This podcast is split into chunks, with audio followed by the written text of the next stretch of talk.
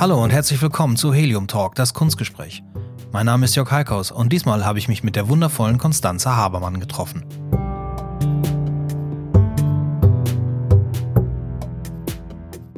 Konstanze Habermann ist eine Künstlerin aus Hamburg, deren streng konzeptionelle Arbeit ich seit einigen Jahren mit großem Interesse verfolge.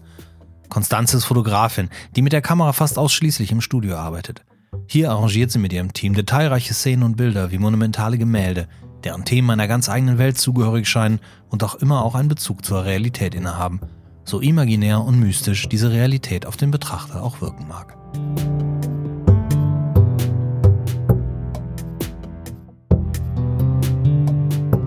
Für ihr letztes Projekt, The Chapel of Thirst, hat sie zum Beispiel eine fiktive Glaubensgemeinschaft erschaffen.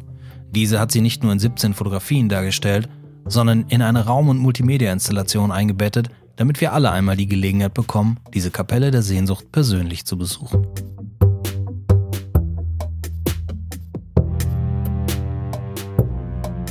Aufgrund der Bandbreite der Themen, die wir in diesem Helium Talk besprechen, Konstanzes Banjo-Spiel, ihre malerische Herangehensweise, die Strukturiertheit ihres Arbeitsprozesses, die Rolle der Frau in der Kunst oder ihrem ersten Selbstporträt, kann man also zu Recht und auch ganz platt sagen, dass wir beide in diesem Podcast über Gott und die Welt geredet haben.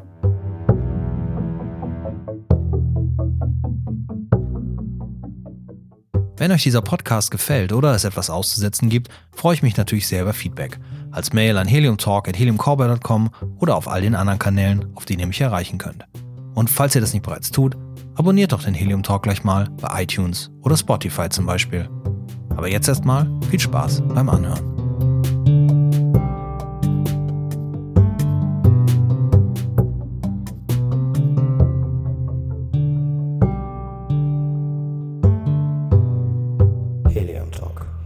War jetzt, glaube ich, das zweite Mal, dass wir uns da über den Weg gelaufen sind beim Devil Max Street Konzert, beim letzten auch schon im Knust. Ja, das äh, erinnere aber ich fand das ähm, letzte besser als das, wo wir uns jetzt. Irgendwie Ja. war das so, ich weiß nicht, es war so sauber und akkurat runtergespielt. Mich hat das irgendwie äh, an dem Abend nicht so berührt irgendwie. Obwohl ich diese Platten, ich also ich liebe das. Ja, auch. Ich habe mit dem, wir waren, ich war mit dem Freund noch ein bisschen länger da, wir haben draußen noch mit dem ähm, Banjo-Spieler kurz gesprochen. Und er sagt, für die ist das gerade so ein bisschen so wieder eine, eine Back to the Roots, wenn sie auf Deutschland-Tournee kommen, weil sie in den USA inzwischen immer vor so vielen Menschen spielen. Und da braucht sie dieses Cleane auch mehr. So, das muss halt alles mal. Und sie spielen dann in der Band. Die haben Schlagzeug dabei, Ja, ja, auch noch eine Geige okay. dabei und so. Aber ich fand es auch, ich fand es ein bisschen unpersönlich, ich fand so ein bisschen Ja, es war so, es war so, ähm, Bela meinte auch, die spielen so an die 200 Konzerte im Jahr und dann dachte ich, ja, vielleicht ist es einfach das. Dann hast Ja, du so dieses Ding so und spielst es so runter. Ne? Mhm.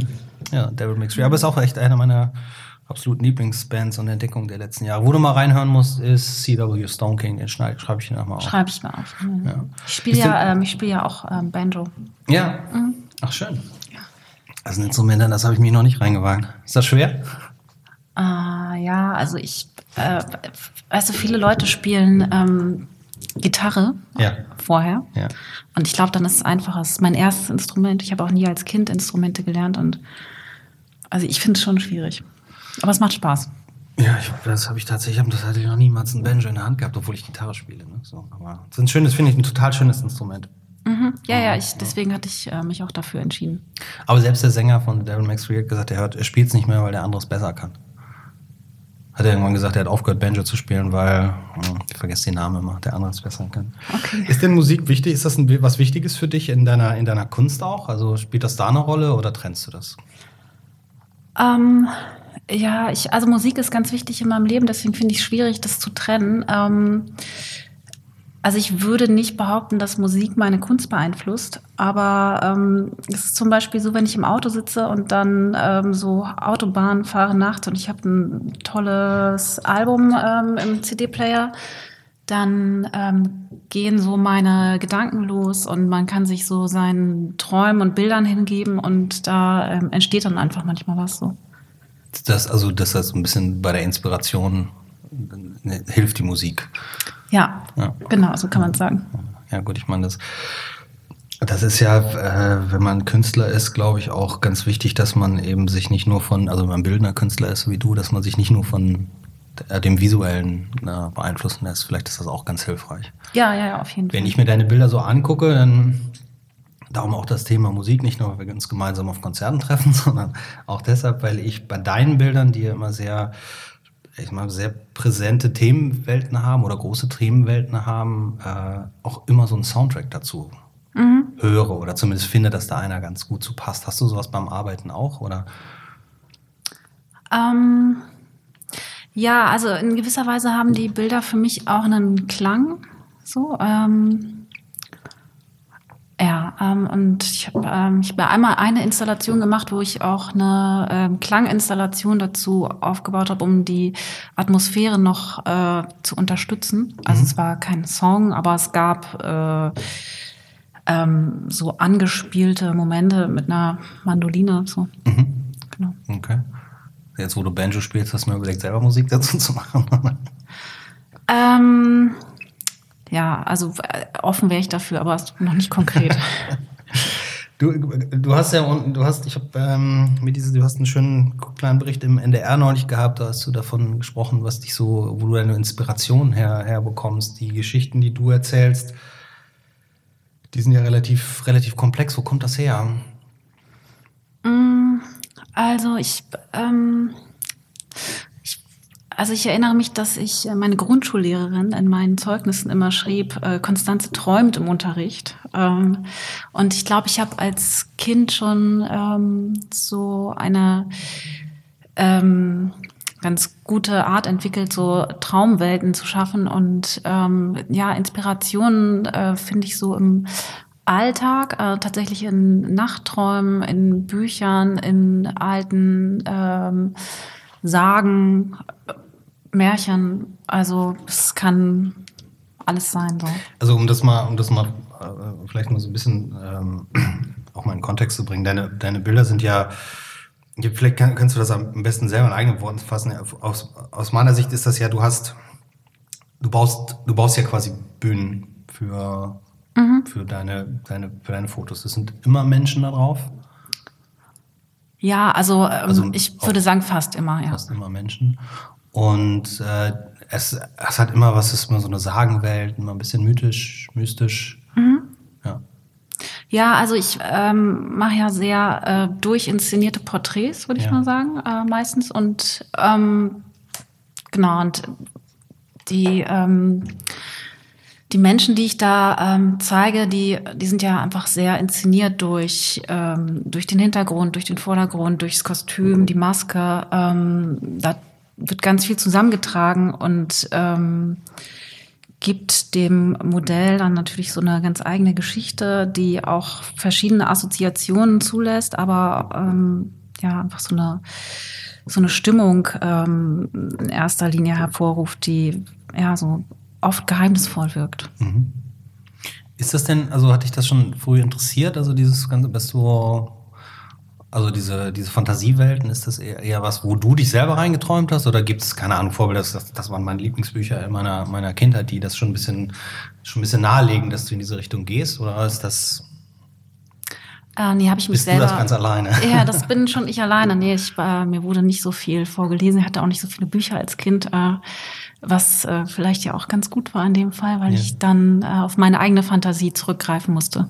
Ja, okay. ja, die ist ja relativ, äh, äh, relativ groß. Ich erinnere mich gerne an dieses, ähm, dieses Projekt, wo ich so wahnsinnig begeistert von war. Das war dieser Zirkus, Zirkuswagen, der Clown Browski. Mhm. Spreche ich das richtig aus? Äh, Browski. Browski, ah ja, okay. Mehr slawisch dann, oder? Als, Ja, ähm, ja, ja, ich habe lange nach einem Namen gesucht und irgendwie äh, fand ich, dass der so ähm, viel zuließ. So. da habt ihr, um auch das kurz zu erklären, aber das muss man sich eigentlich angucken, also was immer schwer in so einem Audio-Podcast zu erklären ist, da hast du mit einer befreundeten Modedesignerin oder? Genau, das war die Adelaida Kubert, die ähm, ähm, Stylistin ist und Kostümbildnerin, ähm, aber auch äh, Kunst macht zum Teil. Und ähm, genau, und wir hatten ähm, also eine befreundete Kuratorin, die Dagmar Hannegar, hatte uns mal gefragt, ob wir nicht Lust hätten, in einem alten Wohnwagen von Uschi Obermeier auszustellen. Das ging damals nicht, weil das die Anfrage zu kurzfristig war, aber ich fand dann die Idee so toll. Mhm. Und ähm, genau, und dann wurde ich eingeladen, in der Millantor Gallery auszustellen und dann kam mir wieder diese Idee mit dem Wohnwagen und ähm, dann hatte ich äh, Adelaide gefragt, ob sie nicht Lust hätte, das ähm, so wie ursprünglich mal geplant mit mir zusammen zu machen und dann haben wir einen ganz alten Wohnwagen gekauft und den dann ähm, komplett äh, umgestaltet und das ist die Geschichte, in der Wohnwagen ist quasi der Wohnwagen von diesem Clown. Genau. Äh, also die, ähm, die Ideen dazu, was jetzt in dem Wohnwagen konkret stattfindet, kamen dann auch ähm, so nach und nach. Und ähm, ich wollte schon immer was äh, über einen Clown machen und ähm, dann hatte ich mir halt gedacht, es wäre doch toll, äh, wenn man in diesem Wohnwagen, in dem er in dieser fiktiven Geschichte gelebt hat, ähm, seine Geschichte entdecken kann. Und ähm, genau, also wir haben quasi behauptet, äh, der Clown Browski hätte dort gelebt und äh, wir haben dann verschiedene Fotografien ausgestellt, die in, in, ihn in verschiedenen Lebensstadien zeigen. Also als Kind, dann später zu seiner glorreichen Zeit, aber auch so zum Ende. Dann gab es so seine Eltern zu sehen, die auch äh, Schausteller waren. Also der Vater war Magnetmensch, die Mutter äh, Wahrsagerin. Und es waren auch sehr überinszenierte Bilder, die auch teilweise gar nicht wahr sein konnten, weil wir auch zum Beispiel eine dreiarmige Frau äh, gezeigt haben. Aber äh, es war sehr interessant zu sehen, was es mit den Menschen gemacht hat, weil viele erstmal sehr gehemmt waren, überhaupt einzutreten, weil sie so das Gefühl hatten, sie stören die Privatsphäre von diesem Clown, ähm, weil man auch so das Gefühl hat, er ist gerade erst weg. Im Badezimmer gab es zum Beispiel noch so äh, schäumendes Rasierwasser mit Bartstoppeln. Also es roch auch so, als ob sich jemand frisch rasiert hatte. Mhm. Ähm, genau, und dann äh, kam man rein und der Boden knarzte auch ganz schön. Es gab halt diese Soundinstallation, von der ich vorhin schon sprach. Mhm. Und ähm, man konnte halt auch noch Kleidungsstücke von ihm sehen, das verwühlte Bett, wie gesagt, das Bad und äh, eben diese Fotografien, also diese von mir inszenierten Fotografien. Ähm, dann hat man ihn halt als Kind gesehen, seine Eltern, seine Hunde, die er hatte ähm, und in seine Show eingebunden hatte. Und seine damalige dreiarmige Frau, die ihn später verließ und dann konnte man so entdecken, dass er doch eigentlich ein sehr trauriges Ende fand. Äh, es gab auch so ein paar ähm, fiktive Liebesbriefe, die sie sich dann noch schrieben. So. Aber das musste man sich selber irgendwie erarbeiten. Man musste da, das war ja auch ein ganz kleiner Wohnwagen, so ein mhm. kleiner Runder, so ein ganz schöner alter Oldtimer-Wohnwagen äh, quasi. Mhm. Aber das muss, da musste man das, ihr habt ja nicht irgendwie einen Text dazu gegeben und das ist jetzt die Welt oder eine, eine Führung gemacht, sondern man ist da reingegangen und konnte sich da reinsetzen, sich das alles angucken. Und das, das war das, was, also mal abgesehen davon, dass es unglaublich liebevoll gemacht war und dass, ähm, dass es tatsächlich auch sehr echt wirkte, ähm, fand ich ja genau das, das Spannende an diesem, an diesem Projekt, dass du, ja, dass du, also dass du in so eine, in so eine Umgebung reinkommst, die du selber erleben kannst. Mhm.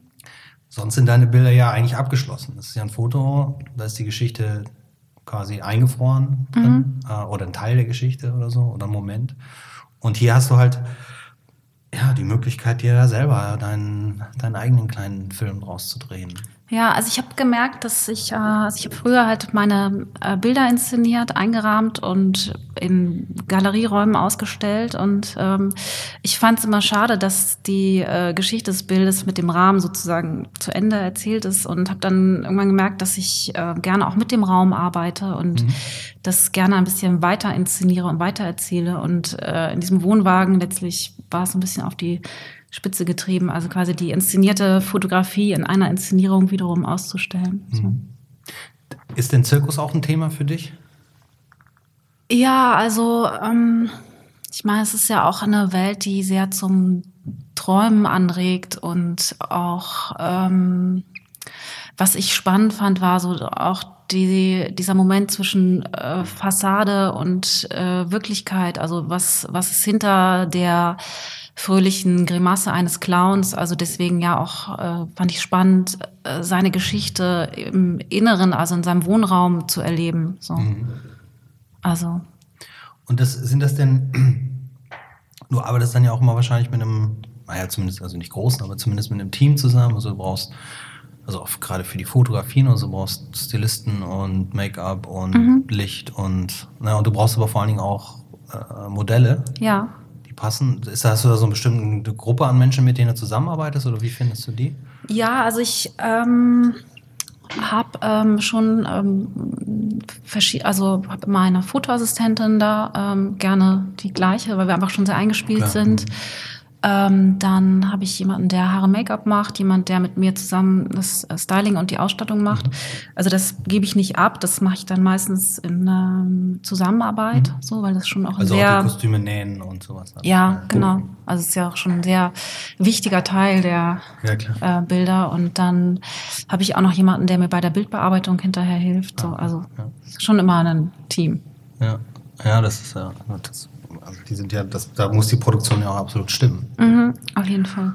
Und äh, quasi das Bild selber machen ist dann immer, der Auslöserkling ist dann das kürzeste von allen, ne? Ja, ja, ja, es ist auch, äh, ich habe manchmal das Gefühl, die Modelle sind dann ein bisschen enttäuscht, wenn wir dann vier Stunden rumbasteln und alles Mögliche und dann nach zehn Minuten fotografieren fertig sind. Ähm, Aber versetzt du die denn dann auch in diese, also äh, gib, gibst du denen das, das mit, wo sie sich jetzt äh, befinden? Ähm, weil ich kann mir vorstellen, du brauchst, ich, glaub, also warum ich das frage, ist, weil ich glaube, dass du vielleicht auch eine bestimmte Sorte von, dass du nicht jeden dafür nehmen kannst, sondern dass du auch Leute brauchst, die bereit sind, sich dann in diese Rolle zu versetzen und äh, quasi, das, und dann musst du denen das ja erklären. Ja, also ich würde mal behaupten, ich kann das sehr gut, äh, dass ich Leute in so eine Rolle ein, äh, ähm, einführen kann. Aber ich arbeite auch gern mit dem, was die Menschen auch mitbringen. Also wenn jetzt zum Beispiel äh, jemand äh, sehr steif und unsicher ist, dann finde ich auch das spannend äh, mit abzubilden. Und ich finde, es kann ja auch Teil einer Persönlichkeit sein, ähm, dass man eben so etwas ähm, unsicher ist. Es hat ja auch was Rührendes.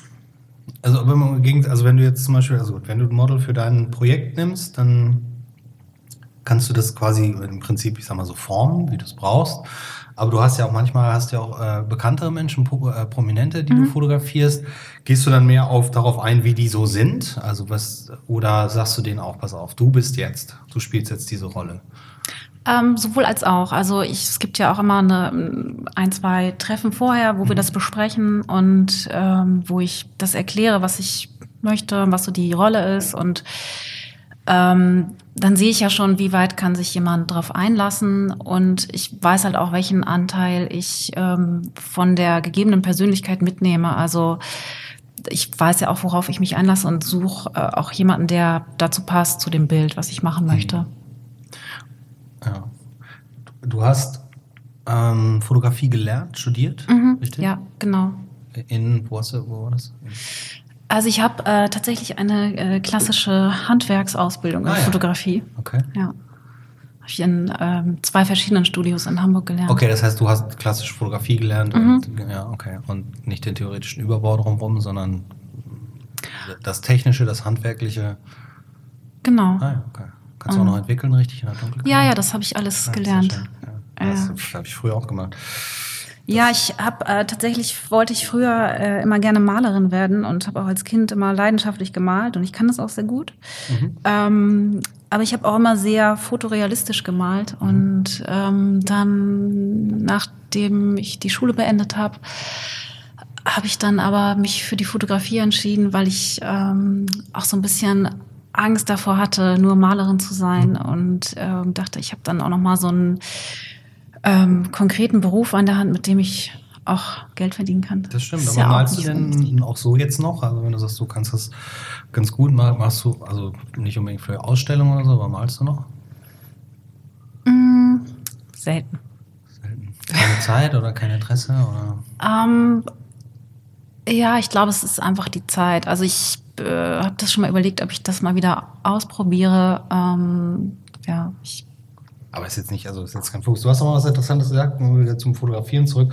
Du hast in, irgendwo habe ich das gelesen. Viel ist ja über dich auch nicht gar nicht zu finden. Ähm, tatsächlich, weil deine Website nicht funktioniert und du ein bisschen Facebook machst und gar kein Instagram. Und das ist ja immer heutzutage sind das ja so Recherchemöglichkeiten, die vor, also ich ja auch immer habe, dass ich immer ins Internet gehe. Dann habe ich immer eine schöne Geschichte in Hamburg Stories gefunden über dich. Das, das äh, ist ja auch ein ganz schönes, ähm, sag mal, Hamburger Portal. Hamburger Website hast du gesagt, du bist nicht die Sorte Fotograf, die etwas auf der Straße entdecken. weil das zu deinem Wesen nicht passt oder war das für dich nie? Ich meine, das Schöne an Fotografie ist ja auch, dass man relativ spontan sein kann. Ich meine, heute noch mehr als früher. Machst du überhaupt Fotos mit dem iPhone? Äh, ja, so Urlaubsfotos, aber. okay. ähm, also ist das, hat das jetzt, ist das jetzt, ein, ist, ist jetzt in einem Kontext deiner Kunst, dass du sagst, dafür kann ich, kann ich das nicht gebrauchen, was mich umgibt, weil ich muss immer äh, raus oder, also äh, ich, ich suche so ein bisschen nach der, also so ein Fotograf, der betrachtet die Welt ja auch so ein bisschen durch, durch, durch das Objektiv und das machst du dann im Prinzip gar nicht oder wenig.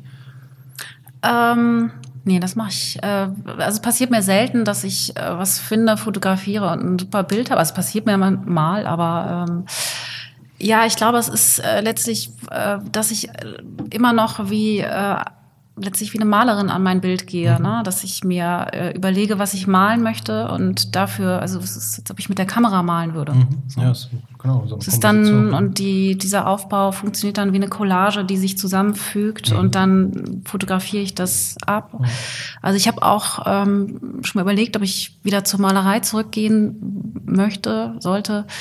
Aber ähm, was ich spannend finde, ist auch, ähm, dass die Fotografie auch immer in gewisser Weise behauptet, etwas abzubilden, das Wirklichkeit ist. Und ähm, wenn ich das gleiche Motiv sozusagen malen würde, dann äh, wäre es immer ganz klar gemalt. Und ich finde gerade dieses äh, Spiel zwischen, ich bilde etwas Reales ab, das wirklich mhm. so in diesem Moment da war und ähm, irgendwie ist es aber auch völlig ähm, frei erfunden. Das finde ich spannend. Ich persönlich finde den Unterschied zwischen Fotograf deiner Fotografie und Malerei gar nicht so groß. Also mhm. außer dass es halt nicht gemalt ist, aber wenn ich mir gerade Bilder angucke von, von, von Künstlern, die fotorealistisch malen zum Beispiel, das sind ja, die sind ja ähnlich aufgebaut, also nicht inhaltlich so, aber ähnlich aufgebaut wie, wie deine Fotografien. Das, da arbeitest du natürlich nicht anders als ein, als ein Maler. Insofern liegt das natürlich schon irgendwie, irgendwie auch nah. Du arbeitest auch ganz viel großformatig. Mhm. Ja, also ich, äh, dadurch, dass die Fotografien, die ich mache, sehr, ähm, sehr viele Details enthalten, finde ich es immer sehr schön, die auch sehr groß zu zeigen. Also gerne auch lebensgroß. Was brauchst du ungefähr, was, hast du für so eine Zeit, für so ein Motiv, wenn du sagst, du hast jetzt eine Idee für, also ich meine, ähm, diese Serie zum Beispiel, wo du diese fiktive, fiktive Religionsgemeinschaft mhm. ähm, äh, also Porträts äh, von machst. Was, was sagst du, was du so im Schnitt für ein Bild brauchst? Ähm, ja, also diese fiktive Glaubensgemeinschaft, die ist jetzt ja so meine letzte große Arbeit, mhm. die ich gemacht habe.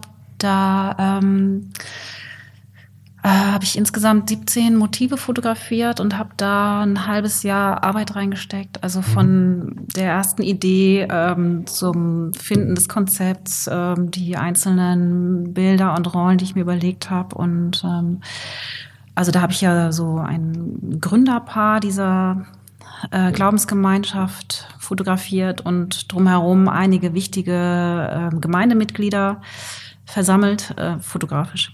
Mhm. Und ähm, habe dann noch eine Kapelle dazu gebaut, in der ich den den Engel Orchard ausgestellt habe. Das äh, ist sozusagen die Erscheinung, die ähm, diese okay. erleuchteten Menschen haben und den sie anbeten. Und, ähm, und bei diesem Engel habe ich auch tatsächlich mein erstes Selbstporträt fotografiert. Echt? Mhm. Okay, wie hat sich das angefühlt? Ähm, ich äh, doch gut, aber was einzige, ich bin, arbeite ja sehr kontrolliert, das sieht mir ja. meinen Arbeiten auch an. Ich ja. musste mich dann ja selber von meiner Assistentin fotografieren lassen. Wir haben das alles genau aufgebaut und besprochen.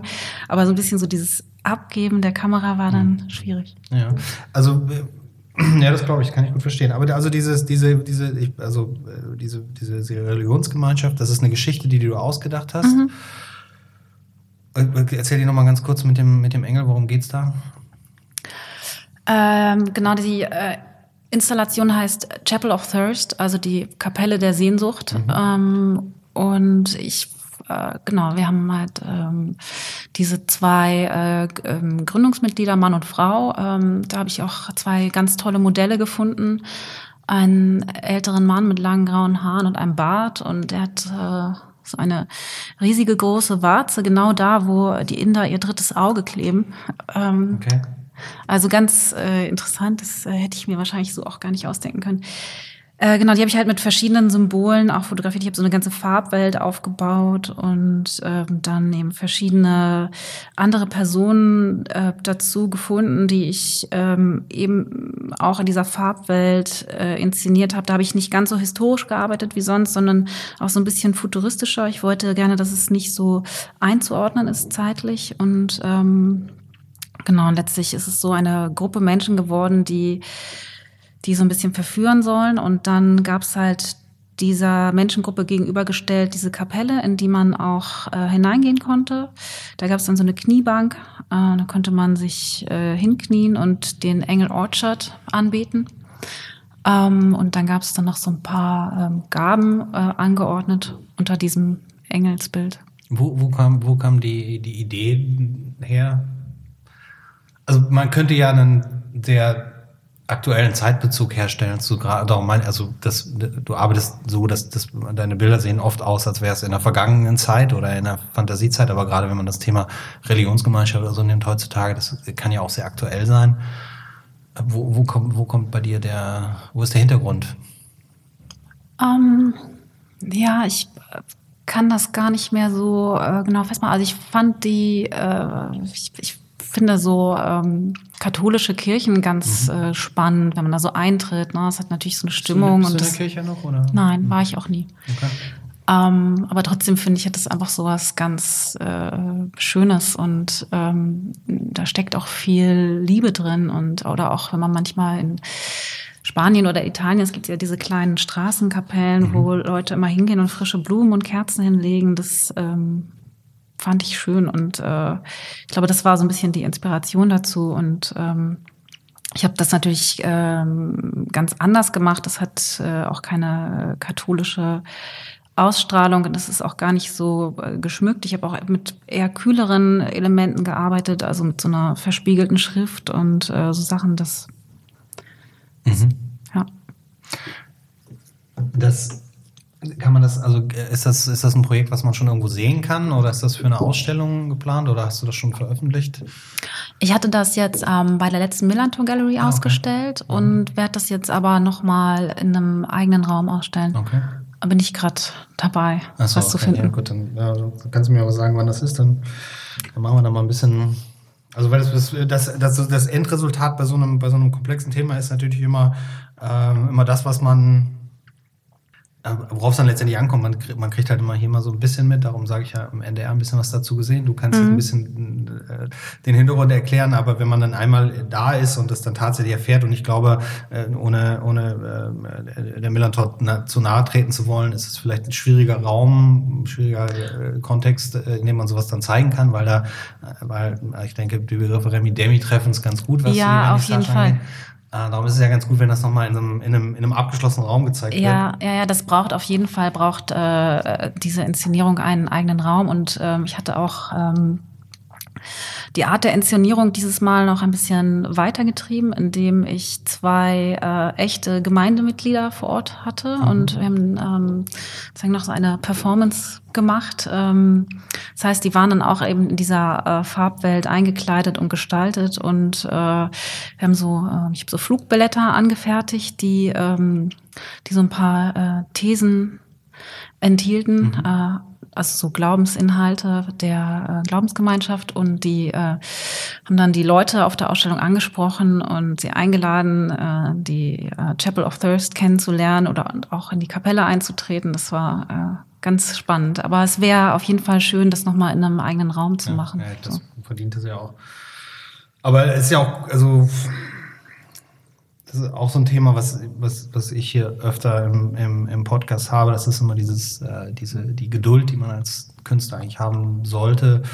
Ähm, und die, die Unplanbarkeit des Ganzen. Also wenn man sich jetzt als Künstler davon abhängig macht, äh, dass das Endprodukt schon irgendwie ganz klar definiert ist und man sagt, okay, vom 15. bis, das ist schön, wenn man eine Ausstellung hat, aber dafür arbeitet man ja nicht. Man arbeitet ja auch nicht eigentlich nicht für den Markt, sondern man arbeitet ja, weil ich denke mal, du musstest dieses Thema machen und nicht, hast dir nicht irgendwie großartig überlegt, was wäre ein tolles Thema fürs nächste Mal, sondern ich äh, denke, man, das, was ein Künstler ausmacht, ist ja auch, dass man irgendwie dieses unmittelbare Gefühl hat, also jetzt mache ich das, ohne drüber nachzudenken, wie sinnhaftig ist das, wo zeige ich es, wie zeige ich es. Ähm, Und, äh, und dann, dann gibt sich äh, schon der Zeitpunkt selbst. Das Projekt ist ja auch nicht, es ist ja auch noch, noch nicht alt, wenn du es in zwei Jahren das erste Mal zeigen würdest. Mhm. Vielleicht ist es dann schon weitergegangen. Vielleicht gibt es die Religionsgemeinschaft dann ja schon. Ja, ja, ja ich hatte auch tatsächlich äh, bei der äh, Ausstellung Leute, die so begeistert waren, dass sie unbedingt auch Mitglieder werden wollten.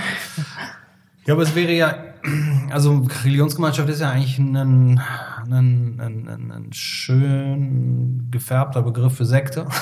Ja, auf jeden Fall. Ich äh, wollte es äh, auch ähm, vorhin schon kurz sagen, dass man natürlich schnell beim Thema Sekte ist. So, mhm. das äh, ist es dann einfach auch. Äh, aber ähm, die Sekten nennen sich ja selber nicht so, ne? Ja, klar.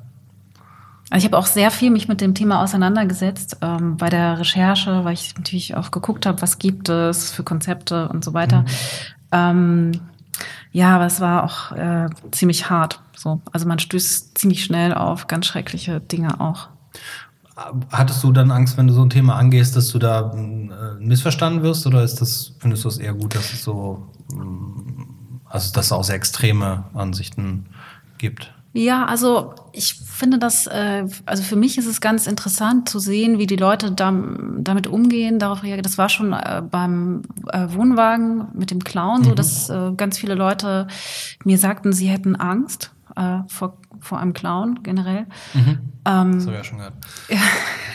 das war äh, mir gar nicht so äh, klar, dass das so weit verbreitet ist. Ähm, Genau, und jetzt bei der äh, Glaubensgemeinschaft war es so, dass äh, viele Leute erstmal abgeschreckt waren und Angst hatten, sie würden jetzt in etwas hineingesogen werden, was sie nicht wollen. Oder äh, eine Frau sagte auch, nein, nein, ich bin katholisch, ich äh, gehe da nicht rein. Und also es, äh, ich fand es aber interessant, so damit zu spielen. Ähm, äh, also mit der Wahrnehmung der Leute zu spielen. Also es gab auch dieses Mal auf meinen Bildern viele Dinge, die äh, gar nicht existieren können. Also schwebende mhm. Gegenstände auf den Bildern äh, und auch der Engel in der Kapelle, der schwebt und wird von Tauben getragen. Ähm, trotzdem hatten die Leute das Gefühl, äh, sie sind einer realen Situation gegenübergestellt und äh, in einem inneren Konflikt. Also in der, Obwohl sie natürlich bewusst eine Kunstausstellung besuchen. In der katholischen Kirche gibt es auch viele Dinge, die es nicht gibt. ähm, das, ist immer eine, das ist immer eine Frage, aus welchem Blickwinkel man das betrachtet. Aber ich glaube natürlich schon, dass das eine, äh, ein Thema ist, was, äh, was für Leute, die jetzt äh, religiös, religiös selber sind, äh, für die natürlich eine ganz, eine ganz andere Dimension hat als für ich sag mal, Menschen, die nichts damit zu tun haben. Und äh, ich meine, ich persönlich bin nicht katholisch aufgewachsen, aber ich komme ja aus dem Heilige Kölle, da ist ja jeder katholisch. Da geht man in die Kirche, da wird man auch gefirmt und konfirmiert und sowas, äh, hat man Heilige Kommunion und sowas. Aber ähm, das heißt, ich kenne mich aus, aus meiner Kindheit und Jugend gut aus mit Kirche und Gottesdienst. Aber ich gehöre da schon lange nicht mehr zu, weil irgendwann natürlich ein Punkt kommt, wo man äh, auch drüber nachdenken muss, was einem persönlich das bedeutet und äh, ob das wichtig ist und ob man sowas weiter in seinem Leben braucht oder auch nicht. Ähm, wie gesagt, ich behaupte mal, dass ich bis zu meinem, meiner Volljährigkeit sehr viel damit zu tun hatte und darum auch sehr mal so sehr ja, sehr fundierte Entscheidung treffen konnte, damals zu sagen, ich gehe da ganz bewusst jetzt raus und ich bin nicht rausgegangen, um Kirchensteuer zu sparen. Äh, das ist vielleicht ein schöner Nebeneffekt, aber mhm. das ist ja, äh, das hat damit mit nichts zu tun. Ähm, aber bist du denn, also du sagst, du bist, du hast auch keiner äh, Konfession an oder bist nicht in der Kirche, bist du denn äh, religiös erzogen worden oder mhm. in deiner Familie spielte da Religion eine Rolle? Also meine Eltern sind beide äh, Heiden. Ja. Also sagen ja. sie über sich. Und ich habe ähm, ja. In der Generation also, deiner Eltern heißt das, sie waren Hippies, oder was?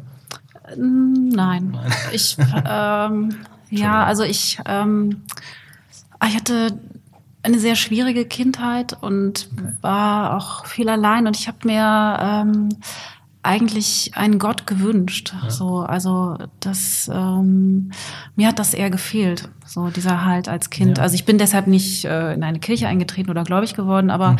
ich äh, finde es auch interessant ähm, zu sehen, weshalb Menschen sich so sehr auch äh, teilweise in einem Glauben verlieren oder weshalb mhm. auch Sekten funktionieren und ähm, Ja, weil ähm, den Menschen ja auch oft diese Gemeinschaft versprochen wird und ich, die, ja, die Menschen suchen ja was darin. Ne? Und ich, ja, ich also, fand es auch bei meiner Recherche schwierig. Also klar habe ich von außen gedacht, so, oh Gott, was ist das? Was machen die? Und äh, wieso lassen die so eine Gehirnwäsche an sich machen? Auf der anderen Seite glaube ich auch nicht, dass wir wirklich beurteilen können, ob diese Menschen unglücklicher sind als wir. Also vielleicht mhm. finden sie ja auch eben diese versprochene Erfüllung? Ja, ich glaube, also alles diesseits des Fanatismus ähm, hat, hat auch irgendwo seine Berechtigung in so einer großen Gemeinschaft wie der Menschheit, äh, wo alle unterschiedlich sind und alle irgendwie natürlich auch ihre Wege finden müssen. Ich denke, gefährlich wird es, wie gesagt, in dem Moment, wo Leute das als Instrument benutzen oder die Macht, die da natürlich durch auch, durchaus auch äh, raus resultieren kann, missbrauchen. Aber prinzipiell äh, kann ich das verstehen, wenn du äh, gerade, also in meiner Kindheit war meine Eltern sind auch keine gläubigen Menschen. Meine Eltern kommen, mein Vater kommt aus dem Ruhrgebiet, meine Mutter kommt aus Norddeutschland. Äh, meine Mutter war Protestantin, mein Vater war katholisch auf dem Papier, aber die sind auch nicht in die Kirche gegangen oder sowas. Es war so, wie das damals einfach so sein musste. Aber wir, weil wir halt da in, äh, wie gesagt, in Köln aufgewachsen sind, da geht man halt in die Kirche. Das ist so. Mhm. Ähm, da denkt man noch nicht weiter drüber nach. Und es gibt Momente in meiner Kindheit, ein Freund von mir damals, der hatte einen schweren Autounfall, hatte, äh, Schädelbasisbruch, der lag mehrere Wochen im Koma. Und das ist so eine Erinnerung, wo ich abends mit meinem Bruder immer, bevor wir ins Bett gegangen sind, mit meinen Eltern für uns im Stillen tatsächlich aktiv für ihn gebetet haben. Ich glaube, das ist das einzige Mal in meinem Leben, dass ich das gemacht habe. Ich kenne aber dieses Gefühl, wenn man so eine gewisse Ausweglosigkeit hat, wie schön das sein kann, wenn man irgendwo Trost suchen kann. Und für mich ist das aber im Religionskontext so, das, das finde ich heute nicht mehr da. Ich finde das woanders. Ich habe so quasi, es gibt so eine andere Spiritualität, die man für sich findet. Oder die Familie, die tatsächlich, ne, also du hast ja auch Familie, ich habe Familie und da ist eine Familie, kann dir einen ganz anderen Halt geben als Religion, wenn es eine gute Familie ist. Und, ähm, und das, äh, das setze ich bei dir mal voraus, äh, dass du versuchst, äh, da eine, eine, das besser zu machen. Das, ne, so, dass man das halt, dass man, einen, dass man, äh, dass man da auch einen Halt untereinander hat, den man in den Menschen findet um einen rum zu und nicht in so einer fiktiven Idee von jemandem, der mal irgendwann auf die Erde gekommen sein mag. Und, und ich, ich will da gar nicht so weit ausholen, aber ich war früher sehr, ich war früher äh, zu Schulzeiten einmal mit, äh, mit der Schule in, äh, in, in Israel. Mhm und war da auf dem, bin da mit einem katholischen Pfarrer von unserer Schule, äh, sind wir da zwei Wochen quasi auf den Spuren Jesus Christi durch Israel. Zwei Wochen reicht für Israel, ist nicht so groß. Spuren gibt es sowieso kaum, eigentlich gar nicht. Und dann hatten wir immer einen, einen du hattest damals immer einen, einen, einen Führer, einen israelischen Führer dabei, mhm. der, das waren meistens Rentner, Frührentner, die den Sechs-Tage-Krieg und alles mitgemacht haben, so Haudegen, mhm. jüdische Haudegen. Das war ein super Typ. Und wenn wir dann mit unserem Pfarrer irgendwo standen, wo angeblich Jesus Christi was gemacht, Jesus Christus irgendwas gemacht haben soll, dann stand er immer nur so abseits und hat gedacht, show me the proof. There's nothing here. Und alles andere, was in seinem jüdischen Glauben war, hat er nur gesagt, guck mal hier. Ne? Hier, Masada, guck dir das an. Das ist alles hier. Das ist alles von da. Und, und das war für mich so das erste Mal, wo ich so angefangen habe zu überlegen, das ist alles Fiktives. Und wenn du jetzt hingehst, und so komme ich dann äh, nochmal nicht zu viel über mich zu reden, äh, wieder, wieder auf dich zu, du hast dir dann wahrscheinlich da auch so ein bisschen, also es wird der, also wenn wir Sekte sagen, ich könnte mir vorstellen, dass deine Religionsgemeinschaft, die du da jetzt quasi fiktiv gegründet hast, auch eher diesen Halt geben kann, ohne dass es irgendwas gibt, was sie belegt. Und hast du vielleicht nicht für die Fotografie, dass du dann tatsächlich Menschen hast, versucht so einen Bezug hinzubekommen, der der sagt, okay, guck mal, aber da gibt es auch Menschen. Oder habe ich jetzt so weit ausgeholt? Um, ne? Also das, ja, ich, ähm, das inhaltliche Konzept war letztendlich, also was auch auf den Flugblättern, ähm, dass wir über die Entbehrung zur Erleuchtung finden können. Ähm, okay. Also wir leben ja alle in einer Überflussgesellschaft hier mhm. und äh, sammeln viele Dinge, die wir nicht brauchen um uns herum. Und ähm, ja, also ich ähm, wir haben den Menschen halt äh, erzählt, dass man diesen Effekt ja auch zum Beispiel beim Fasten kennt, wenn man mal gefastet hat, dass äh, man lange auf Nahrungsmittel verzichtet und dann den ersten Apfel isst und einfach wieder erlebt, was ein Apfel ist, wie der schmeckt, wie der mhm. riecht und was das für eine Explosion ist in einem. Und dieses tolle Glücksgefühl, das können wir uns ähm, schaffen über, äh, also auf vielen Ebenen über Entbehrung, indem wir halt mhm. auch einfach verzichten und dann mhm. wieder das, äh, das echte Glück spüren können.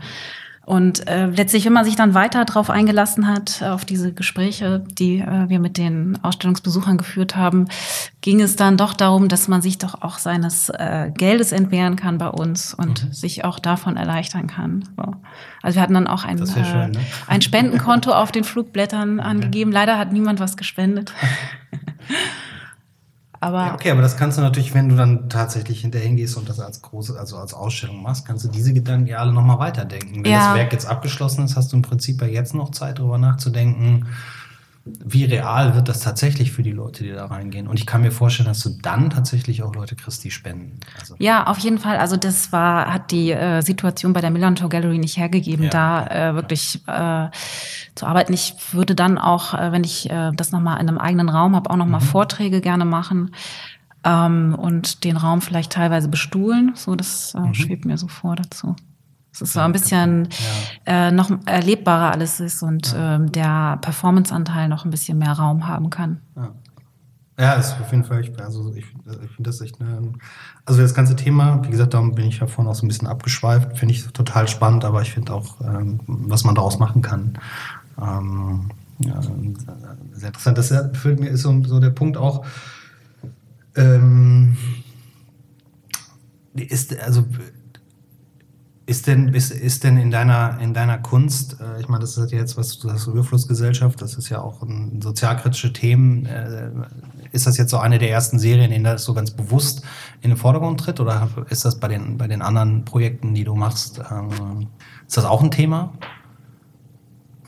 Ähm, welche anderen Projekte meinst naja, du? Naja, wenn deine anderen äh, Fotoserien, die du machst, also die jetzt nicht, äh, also wenn man sagt, wir haben eine, eine, Religionsgemeinschaft, dann bist du ja gleich schon an einem Punkt, wo man sagt, okay, das hat was mit der Gesellschaft unmittelbar zu tun. Bei deinen anderen äh, Fotoserien, wie nah bist du da dran, Leute, also geht so dieser, der, der, also der Punkt, worauf ich so ein bisschen hinaus will, oder, äh, oder das Thema ist ja so ein bisschen das soziale Engagement. Du bist sozial auch engagiert. Ich meine, mhm. wenn man in der Millantor ausstellt, ist man schon mal du müsstest ja nicht in der Millantor Gallery ausstellen, du bist ja, hast ja auch ein soziales Engagement von dir zu sagen, ich unterstütze das hier auch als mhm. Künstlerin.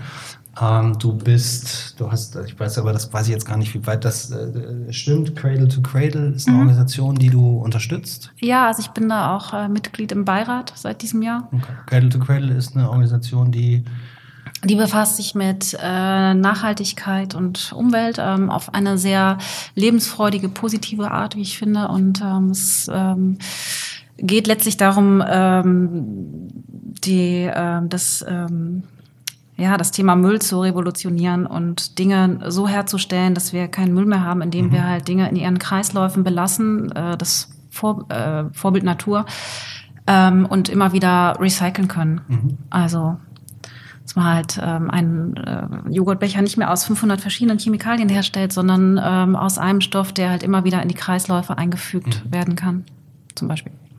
Und ähm, was ich da ganz schön finde, ist, dass es nicht nur darum geht, weniger schlecht zu sein, sondern auch wirklich positiv zu sein und dass der Mensch auch Nützling und nicht Schädling auf dieser Erde sein kann.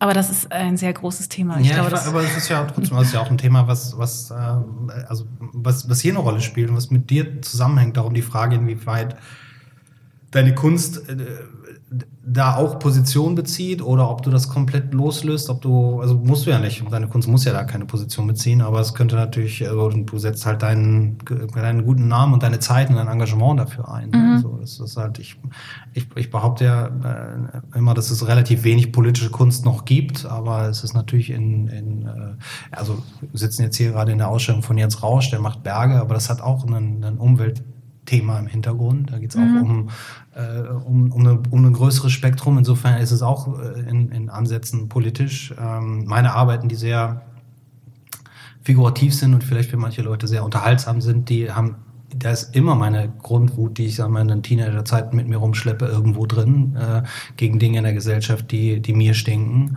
Ähm, und das ist halt so, wenn du so sehr inszeniert arbeitest wie bei dir, dann äh, ist das, äh, also findet, ist das auch immer in deinen Arbeiten oder jetzt nur in solchen Serien? Ich meine, der Clown Brauski hat ja auch einen sozialen äh, Aspekt da drin.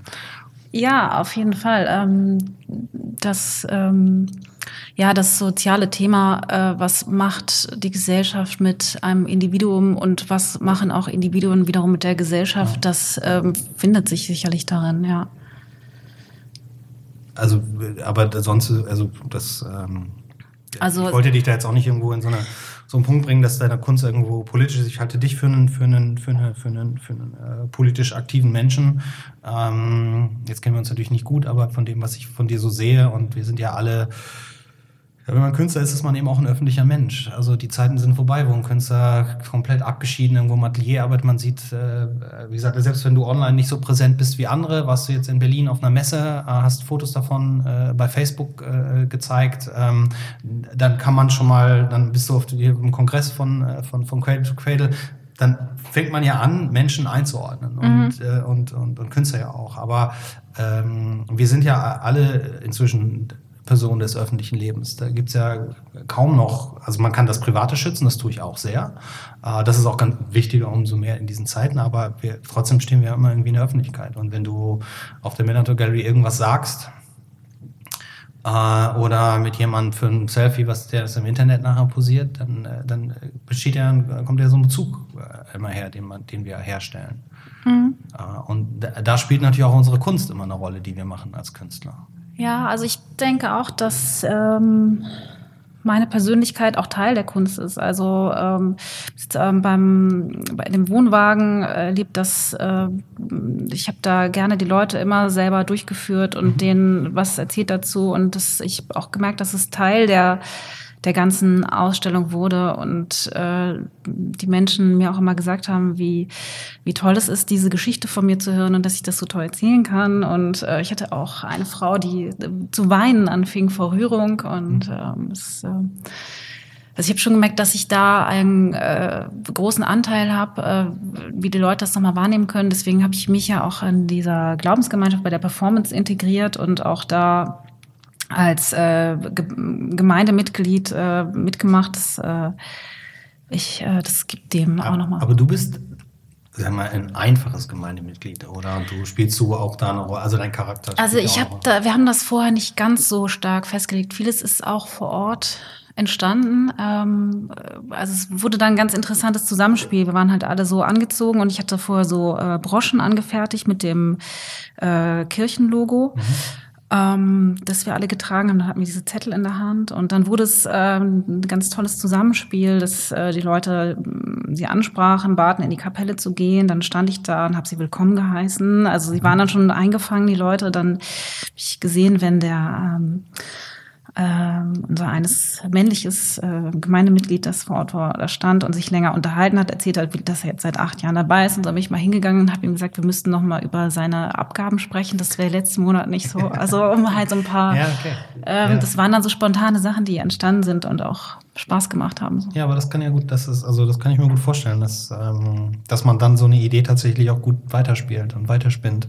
Darum muss es ja auch kein Projekt sein, was irgendwie abgeschlossen ist, jemals. Ähm, ja, also das äh, denke ich auch, das kann durchaus das noch wachsen und sich weiter verändern. Und äh, wie das ja auch mit einer Glaubensgemeinschaft ist, die wächst. Das Ende wäre dann kollektiver, ja, so weit will ich jetzt gar nicht denken.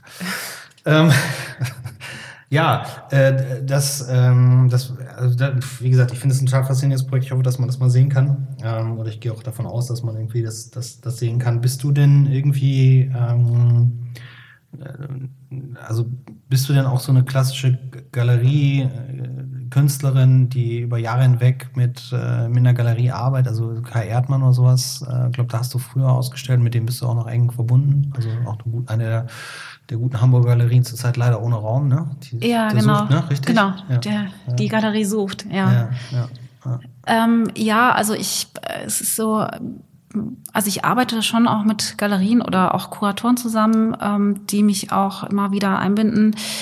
Ich produziere nicht so viel, weil meine mhm. Arbeiten einfach sehr äh, langwierig sind. Ähm, insofern kann ich manchmal diese regelmäßigen Ausstellungsturnusse gar nicht so bedienen, aber ähm, ja. Ja, aber ist doch eigentlich ist es doch auch ganz, also ich meine, wenn man alle zwei, drei Jahre mal eine Galerieausstellung macht, das ist doch mhm. eigentlich ja Genau, und jetzt für die, ähm, für die Glaubensgemeinschaft, da wollte ich gar nicht so gerne einen klassischen Galerieraum ja. nehmen, sondern auch irgendwas, was vielleicht nochmal. Der Raum muss passen auch dazu. Ja, ne? genau. Ja, klar. Ja, gut, aber das, das, das findet sich ja. Ja, es ist ja, also ich sag mal, es ist ja ohnehin ein, ein äh, wie, die Frage, wie weit man als Künstler sich überhaupt mit diesem Thema befassen muss. Also ich glaube nach wie vor, dass es wichtig ist für Künstler Galerien zu haben, weil die einem auch im Idealfall ein bisschen den Rücken frei halten für die künstlerische Arbeit. Ähm, wenn man sieht, was zurzeit so die, die großen Schlagzeilen, jetzt, jetzt so, äh, unmittelbar waren die großen Schlagzeilen ja sowieso nur Auktionsergebnisse mhm. und äh, Künstler wie Banksy, die, die ihre Arbeiten selber zerstören. ähm, ja, das, da das ist auch ein ganz eigenes Thema. Da bin ich inzwischen gar nicht mehr einverstanden mit Herrn Banksy. Früher war ich immer ein großer Fan, aber da hat er sich jetzt ein bisschen von, von mir verabschiedet, sage ich mal. Ähm, einfach weil dieser Kunstmarkt, den ich natürlich schon ewig verfolge und den ich auch nach wie vor sehr faszinierend finde und den ich äh, wahrscheinlich nä näher und enger verfolge als andere Künstler, ähm, weil ich eben auch da dran bin und die ganzen Nachrichten auch immer bekomme und das vielleicht auch anders analysiere. Aber da sind zum Beispiel, lässt zum Beispiel über diesen, über diesen, äh, über diesen Banksy-Vorfall, der, der im Kern witzig war und schön war und interessant war, äh, der aber jetzt im, äh, so schal geworden ist, dadurch, dass er halt jetzt, das ist ja ein neues Kunstwerk und äh, er hat ja den Wert eigentlich eines Kunstwerks, das er selber in eine Auktion eingebracht hat, äh, dramatisch selber erhöht. Also er hat ja quasi im Prinzip Anteil an diesem Irrsinn genommen, der der mhm. Kunstmarkt ist und Preisentwicklung. Und äh, jetzt hat er natürlich eine andere Rolle da, äh, weil er von außen ganz anders drauf gucken kann. Aber für einen Künstler selber persönlich finde ich das nicht unbedingt ähm, wichtig oder entscheidend, sich damit zu befassen oder sich damit auszukennen. Aber was es zum Beispiel äh, ein bisschen verdeckt hat, ist natürlich die Tatsache, dass äh, da, da da ist wieder mal ein männlicher Künstler hingegangen und hat einer Frau den, der, das, das Rampenlicht gestohlen. Mhm. Weil parallel dazu ist ja auf der auf den Auktionen äh, ähm, äh, die, das, äh, das teuerste, also gibt es jetzt eine, die teuerste Künstlerin der Welt ist jetzt ja hier äh, Jenny Saville, deren Arbeit ist für 9,5 Millionen Pfund versteigert worden. Das ist eigentlich die Nachricht der, mhm. der Auktion im Herbst jetzt. Und da hast du dann wieder dieses, dieses Thema, dass männliche Künstler irgendwie immer mehr auffallen. Mhm. Findest du es selber, dass du auch als, als, also wirst du in der Kunst auch als Frau betrachtet, also dass du äh, schlechter Ausstellungen bekommst oder weniger Repräsentanz bekommst oder ist dir das äh, in deiner Karriere schon mal so vorgekommen? Ich frage auch deswegen, weil unser vorletzter Podcast mit der Barbara Lüde, der war natürlich in dem Hinblick sehr, war, war das natürlich schon ein Thema. Mhm. Ähm, ja, also ich ähm, erlebe schon, dass es schwieriger ist als äh, weibliche Künstlerin. So, also ähm, ich meine, es ist natürlich nicht so, dass irgendjemand sagt, ach, ich nehme nicht, du bist eine Frau, aber mhm. ich, es ist schon äh, insgesamt merke ich so, dass die die äh, Wahrnehmung als weibliche Künstlerin schon nochmal eine andere ist. Also es wird anders eingeordnet. Äh, also ja, ich finde es schon schwieriger. Hast du für dich selber eine Erklärung? Also kannst du sagen, das mag daran liegen oder? Hm, ich weiß nicht, ich glaube, es sind vielleicht einfach alte Bilder, die wir noch so im Kopf haben. Es braucht vielleicht einfach ein paar Generationen mehr, um da wirklich äh, anders ähm, drauf zu blicken. Ich, also ich weiß auch gar nicht, ob ich mich selbst auch komplett davon frei fühlen mhm. kann, so wie ich jetzt auf Künstlerinnen und Künstler blicke. Mhm. So. Also das steckt einfach in uns, ne? so wie wir aufgewachsen sind. Und ja, möglich, aber wir, wir sind ja inzwischen auch ein paar Jahre älter und haben ja auch so unsere eigene Meinung. Ich meine, das, das Thema ist ja, ich, ich, ich will mich da ja nicht zu weit aus dem Fenster hängen. Wir haben bei Helium Cowboy auch mehr einen höheren Männeranteil, äh, also nicht nur über die 16 Jahre, die es sonst gibt, sondern äh, auch heute noch, auch je mehr man drüber nachdenkt. Also das, äh, das, das ist ja auch der Punkt, dass man dann tatsächlich vielleicht irgendwann anfängt, immer mal wieder das Thema aufzugreifen, darüber nachzudenken, äh, wie, man das, wie man das ändern kann und was man da ändern kann. Und ähm, ich glaube einfach, dass es wie bei vielen anderen Dingen ist, man muss es einfach tun. Ne? So. Aber ich meine, das ist jetzt auch also, nicht deine Aufgabe. Ja, also ich, ich glaube auch, was man natürlich auch nicht vergessen darf, ist, dass Frauen auch einfach Kinder kriegen und ähm, mhm. da natürlich auch nochmal anderes, ein anderes Tempo teilweise haben. Also ich habe gerade die ähm, vor einem Jahr die Abramowitsch-Biografie gelesen mhm. und äh, sie beschreibt darin ja auch mehrere Abtreibungen, die sie ganz bewusst auch vorgenommen hat, weil sie äh, gesagt hat, sie kann nicht als Künstlerin ihre Visionen und ihre äh, Ziele durchziehen, wenn sie Kinder hat. Mhm. So, also ich. Sehr radikale Ansicht, ja. Ja, ja aber ich kann es schon auch verstehen, weil es einfach mhm. ähm, Kinder zu haben und man ist ja einfach doch, äh, ich weiß nicht, mal, mehrere Kinder hat 20 Jahre dran äh, mhm. Zeit, die auch äh, wichtig wäre als Künstler. Mhm. Ähm, Absolut, ja. Also ich glaube, das macht auch nochmal was mit den Frauen. So. Ja, stimmt. Ja, ja gut, das klar, da gibt's. Und das ist ja einfach noch nicht so weit, dass wir wirklich da ganz gleichberechtigt äh, in der Gesellschaft. Also ich meine jetzt nicht den individuellen Fall, aber so. Ja, das, so nein, das, das, ist ja genau das Thema. Es ist da im Prinzip, wir noch sehr, sehr weit weg sind von einer, von einer Form der Gleichberechtigung. Und ich meine, okay, dass, dass Frauen nun mal äh, die Kinder zur Welt bringen und dass Männer inzwischen mehr und mehr natürlich auch dafür tun, ihren Anteil dran zu haben. Ähm, da wird es immer ein Ungleichgewicht geben. Der ist einfach mal biologisch auch schon, äh, auch schon so bedingt. Ähm, aber äh, wenn man das, wenn man das, das Thema ernst genug nimmt, dann, dann, dann kann man sich natürlich schon da ganz anders mit auseinandersetzen. Wie gesagt, das ist jetzt nicht dein Thema, das ist eher so das Thema auf Galeristen, Kuratorenseite ähm, und durchaus auch Sammlerseite, denn die haben ja auch einen großen Einfluss, mhm. Einfluss dann daran, was tatsächlich mal, was man so mitbekommt an, an Kunst und was, was erfolgreich wird in der Kunst. Ähm, aber klar, man hat natürlich auch einen ganz anderen Zyklus. Ich finde das schon, schon, schon, schon sehr radikal zu sagen, äh, wenn man Kinder bekommt, dann, dann, dann ist man da raus. Ich, also ich glaube, im Fall von Abramovic ist das natürlich auch absolut nachvollziehbar. Ich glaube, dass was sie tut ähm, und getan hat, das ist, glaube ich, auch schwierig in so einen normalen, äh, überhaupt einen normalen menschlichen Zyklus zu bringen. Was, aber wo wir da, dabei immer sind, gibt's denn, also was sind denn so Künstlerinnen, die dich äh, stark und nach, nachhaltig äh, beeinflusst haben? Also heute und früher. Und gibt's da so? Um, ähm, ja, also ich fand ganz früh war ich fasziniert von Cindy Sherman ja. tatsächlich. Also ja ähm, die auch sehr inszeniert arbeitet. Mhm. So. Ja. ja, das glaube ich, das passt, glaube ich, ganz gut. Ja, ich, äh, ich finde das halt ähm, auch persönlich immer relativ schwierig zu sagen, weil man natürlich, jetzt ist genau wie wenn man als Musiker gefragt wird, was sind deine Vorbilder, und dann sagt man, ah ja, genau, du klingst auch so.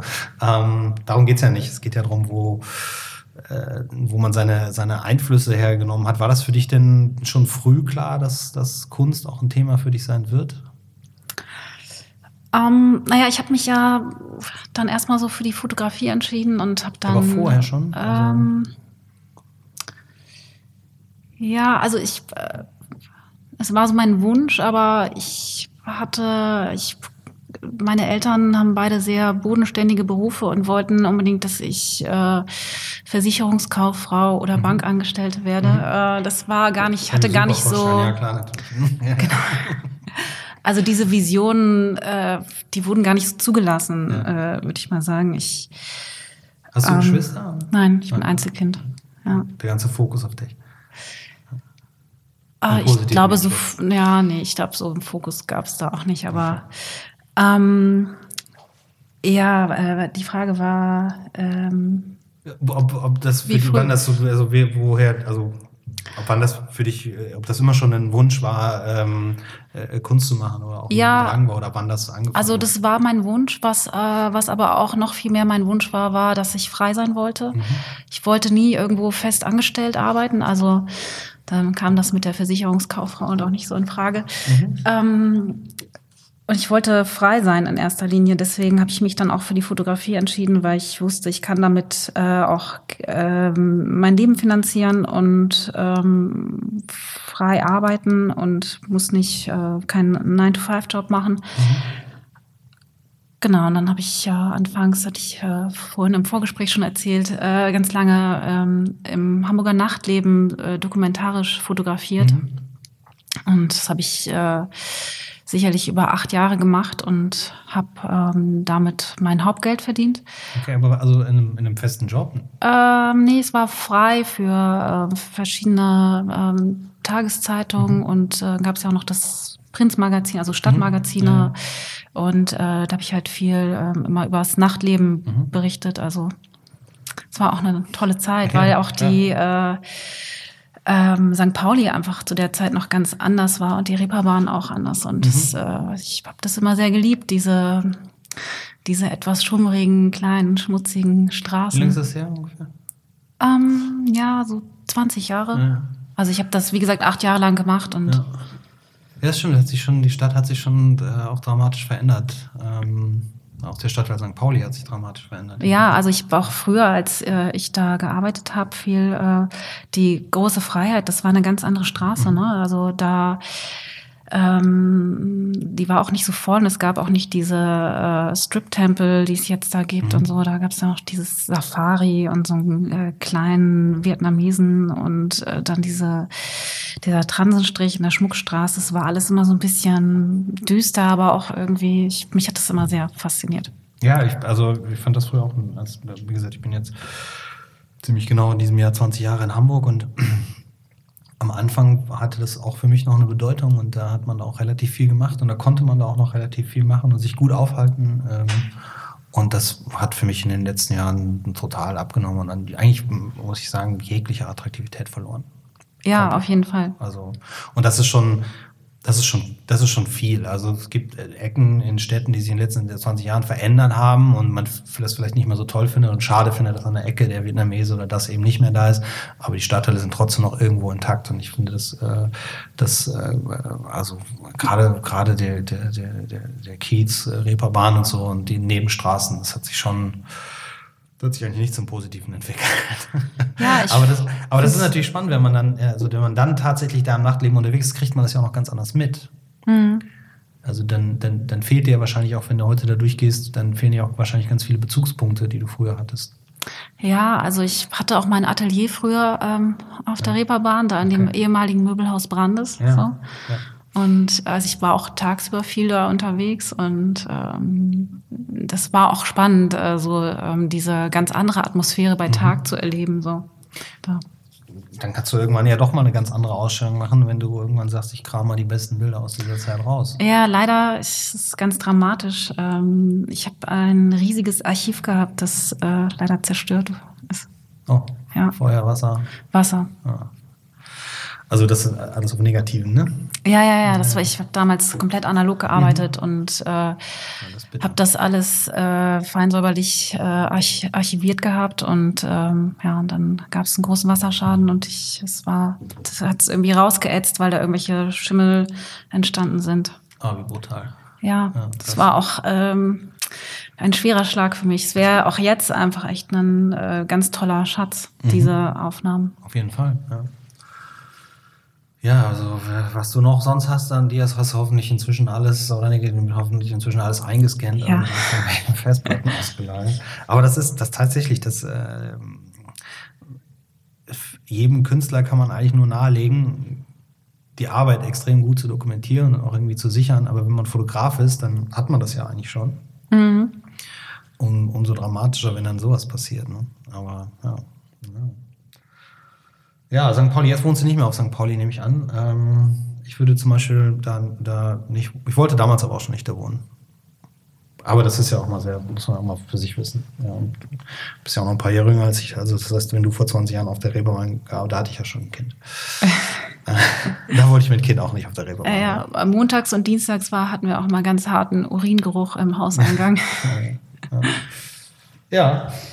Ähm, aber um nochmal auf deine Frage ja. zurückzukommen, ähm, also ich habe auch in dieser Zeit immer äh, an meinen freien künstlerischen Arbeiten gearbeitet, die damals noch ganz anders waren. Äh, man macht ja auch so eine Entwicklung durch ja. und dann ähm, wollte ich dann ähm, doch wieder ähm, mich der Kunst mehr zuwenden und bin damals dann nach Berlin äh, gezogen und habe da ähm, lange auch einem Künstler assistiert, dem Thomas Zipp, und in Galerien gearbeitet und mhm. bin dann doch wieder ein bisschen klarer zu meiner Kunst gekommen und habe mich da auch entschieden, dass das jetzt aber, mein Weg ist. Aber du bist dann nach Hamburg zurückgekehrt?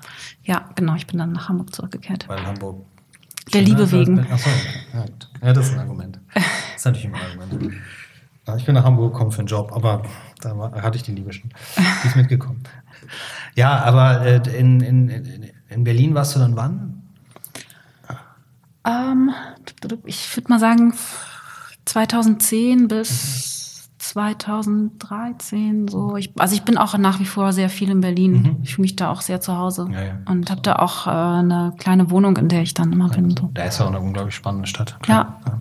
Also was sich da allein, wie die sich allein entwickelt hat in den letzten Jahren und was da auch aber alles sich noch entwickeln kann und auch wird. Ne? So, mhm. Glaube ich schon, dass das da natürlich äh, auf jeden Fall eine spannende Stadt ist. Ja, ja gut, Herr Konstanz, dann danke ich dir äh, ganz herzlich, dass du hier warst und ähm ja, mich sehr gefreut. Vielen Dank für die Einladung.